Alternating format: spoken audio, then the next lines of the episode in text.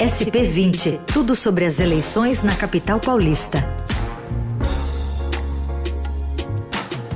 Pois é, hoje tem estreia aqui no Jornal Dourado SP20, um novo quadro com análises, notícias, bastidores sobre a disputa paulistana, nessa parceria com a equipe de política do Estadão, conteúdo que você ouve primeiro por aqui e depois vira um podcast diário disponível nas plataformas de streaming, nos agregadores, para você ficar muito bem informado do que está acontecendo aqui na nossa cidade. Para fazer a nossa estreia, a gente convida o Vitor Marques, editor assistente de política do Estadão. Tudo bem, Vitor? Bem-vindo, bom dia. Bom dia, Carolina, bom dia, Heisen, bom dia a todos os ouvintes da Eldorado. Dia primeiro, é, é um prazer participar da estreia é, desse quadro hoje aqui na Eldorado, representando a equipe de política do Jornal Estado de São Paulo. E para a gente debater esse, um tema que é de extrema importância, que é a eleição municipal, que é a eleição que tem um impacto direto na vida do cidadão, uh, no bairro, é, é, a eleição que o, a, a, a, prefeitura, por exemplo, que mantém programas de educação infantil, educação no ensino fundamental, transporte público, uh, lei de zoneamento, uh, saúde pública, por exemplo, é uma eleição muito importante, sim, para o cidadão. E, e essas eleições trouxeram um novo desafio, é, disputado em meio à pandemia, né, sobre uh, novas pautas e novos temas. Saúde pública tem sido um tema já muito debatido uh, entre os candidatos que disputam a prefeitura. Uh, são esses candidatos que já têm propostas de como retomaremos as aulas com segurança no próximo ano, ou este ano ainda, na verdade, e alguns temas que ganharam muita relevância nessa eleição, Carolina, no caso, por exemplo, do auxílio, eh, os candidatos, pelo menos seis candidatos dos 14 que disputam a eleição, já apresentaram algum tipo de proposta eh, de um auxílio emergencial, mais, ao menos no, nos moldes do governo federal, varia-se o valor, evidentemente, de cada, de cada proposta.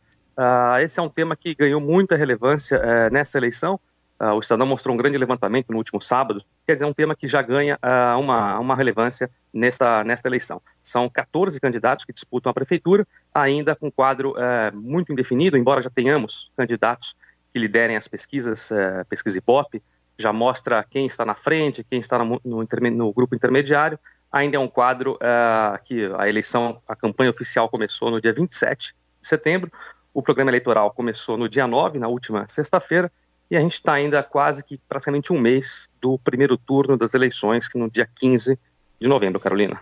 Bom, o, o Vitor, dando uma, uma, geral nesse quadro, a gente já está começando a perceber uma disputa já no primeiro turno pelo chamado voto útil da esquerda, né? Isso já está ocorrendo entre o Boulos e o Márcio França.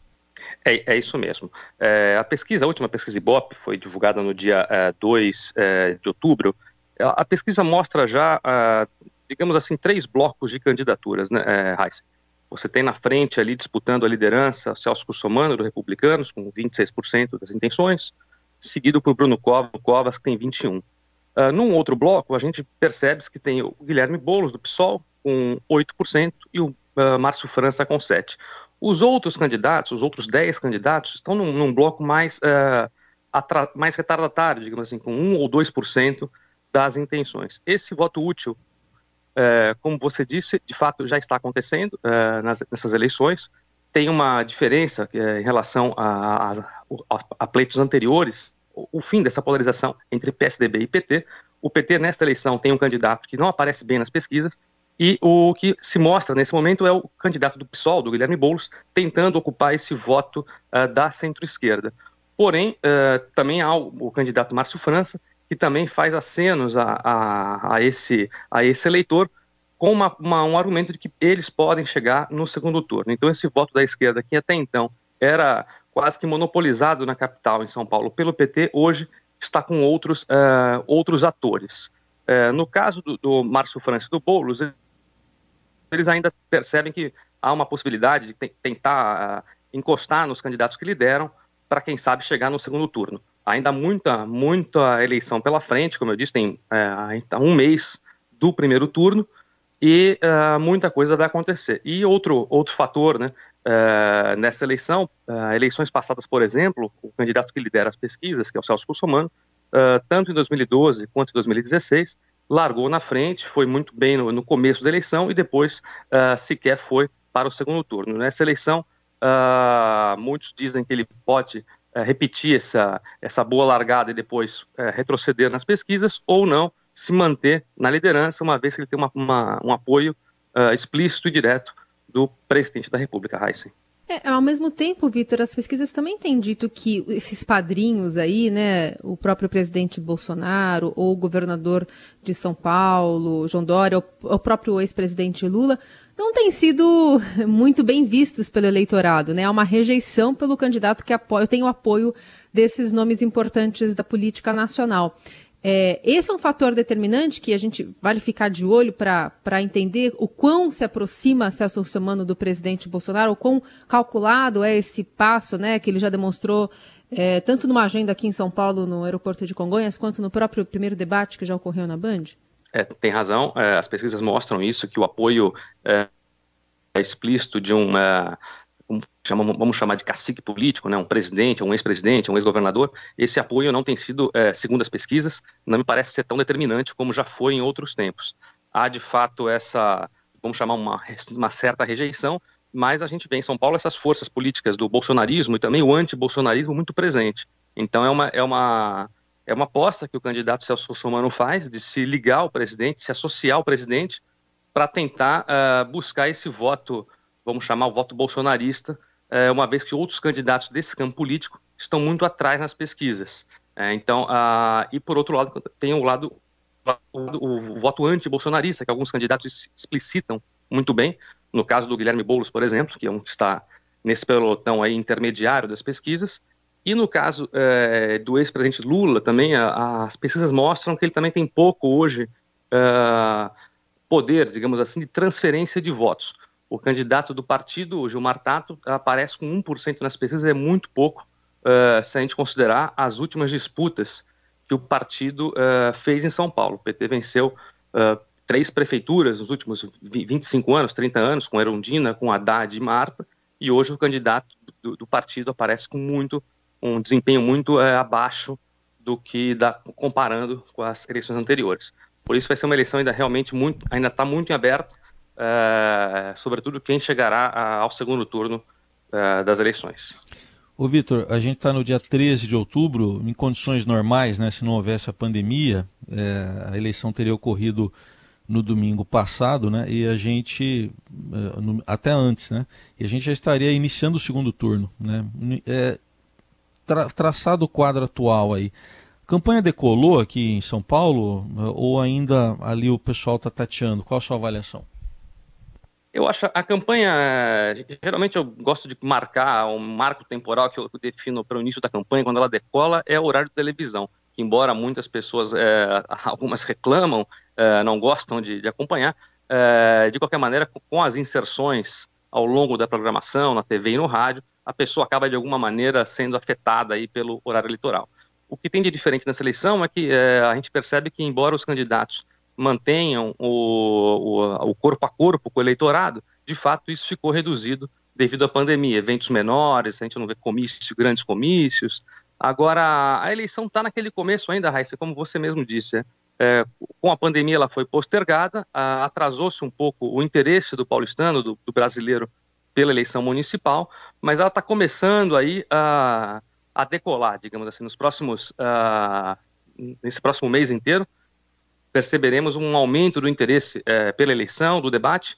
Também tem uma, uma, vale ressaltar que por conta também da, da pandemia, a gente tem, tem visto uh, os canais de televisão, de televisão uh, não uh, cancelarem debates entre os candidatos. Houve apenas um debate até agora e provavelmente só teremos debates na televisão no próximo, no segundo turno.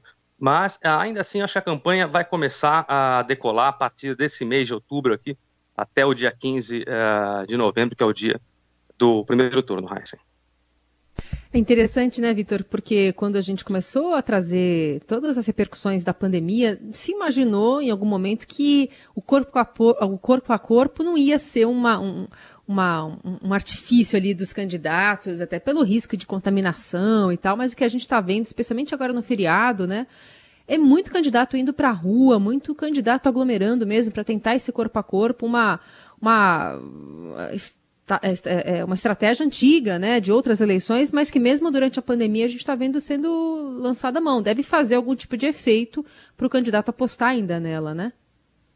Sim, sim, é, faz, realmente faz, é uma, é um corpo a corpo, é uma, uma política uh, já, os candidatos já uh, adotaram como um estilo de fazer campanha, uh, poucos candidatos têm, digamos, rede social robusta a ponto de abandonar completamente o, o corpo a corpo, como a gente gosta de, de falar, até mesmo candidatos que têm uma boa presença de rede social têm feito corpo a corpo, acho que é a maneira de, de mostrar essa relação, essa ligação mais direta com o eleitor, embora com todos os riscos que a gente sabe que tem uh, nesse momento que a pandemia, evidentemente que já há uma, um, um, declínio, né, uh, nos casos de Covid em São Paulo, em todo o país, mas ainda continua com números muito altos de mortes e de casos. Ainda vai demorar para essa pandemia uh, diminuir um pouco a níveis toleráveis, digamos assim, e a campanha está sendo feita, eh, como você disse, o corpo a corpo não foi abandonado completamente como se esperava ou como se imaginava que fosse. Bom, esse projeto nosso aí, parceria da Eldorado com o Estadão, tem o, o nome de SP20. Aliás, foi sugestão da Carolina Ercolim, hein? SP20, ela não vai falar. E é, é, é o seguinte. Culpa minha, né? É, é 20, é 20, mas assim, o olhar é para 21, 22, 23 e 24, para pelo menos quatro anos, né? O que, que você está observando nessa largada que, que eles estão olhando, os candidatos, se é que estão olhando para esse futuro ou estão muito voltados ainda no retrovisor, especialmente para essa situação de pandemia? Olha, pro, olhando para frente, Heisen, para a próxima eleição presidencial, é, digamos assim, que a eleição municipal, sobretudo em São Paulo, é, embora seja importante debater esses temas que, que, nós discutimos aqui, temas concretos que interferem na vida do cidadão, a eleição em São Paulo tende a, tende a ser é, um pouco nacionalizada, tende a se discutir aqui temas como bolsonarismo, como petismo, como centro ou antipetismo, enfim, esses temas nacionais. É, por isso que um candidato se cola no, no presidente da República, outros candidatos que se opõem é, criticam essa, essa, essa, associação. Então, a eleição de São Paulo pode servir de fato de um teste ou de um, de um termômetro, digamos assim, para que a gente é, mire 2000, 2022, na próxima eleição presidencial. E o que a gente pode perceber é, é, ao passo que um presidente da República se associa ou se liga ou apoia um candidato, é, a ônus e o bônus, caso em vitória, sai fortalecido, caso, caso de derrota, é, a imagem, ou pelo menos o, a, o apoio que ele achava que teria entre os eleitores também não é, não é tanto. Então, é, a eleição de São Paulo, é, dado o tamanho da cidade e os temas que se discutem aqui, acaba projetando um pouco a próxima eleição presidencial. No, por exemplo, no caso, houve uma polêmica em torno, em torno do nome do PT, que o PT lançaria como candidato em São Paulo. A primeira opção foi o, o candidato Fernando, Fernando Haddad, que já foi prefeito, perdeu a última eleição presidencial. Uh, ele acabou não disputando a eleição, uh, porque foi candidato a, a presidente em, em 18 e pode ser candidato a presidente em 22. Então, uh, esse esse, esse resultado das eleições em São Paulo podem, de fato, apontar é, para a próxima eleição. No caso, por exemplo, do centro, quando a gente vê a eleição do a chapa que o Bruno Covas montou aqui em São Paulo, com o MDB, com outros aliados como o DEM, é uma chapa que pode ser ensaiada, sim, para a próxima eleição presidencial essa parceria do, da Eldorado com, com o Estadão. Ele é um dos integrantes desse time que vai trazer para o ouvinte da Eldorado o acompanhamento, né, os bastidores dessa disputa paulistana aqui, para é, acompanharmos de perto as campanhas, o que está por trás, né, essa movimentação e também as entrevistas que a gente começa também a, na semana que vem a colocar no ar uma série de sabatinas com os candidatos à Prefeitura de São Paulo. Vitor, obrigada pelo, pela participação e até a próxima. Obrigado, obrigado a vocês. Até a próxima. A gente vai falar muito até uh, praticamente o próximo mês e meio, aí, até o fim das eleições municipais. Obrigado, viu?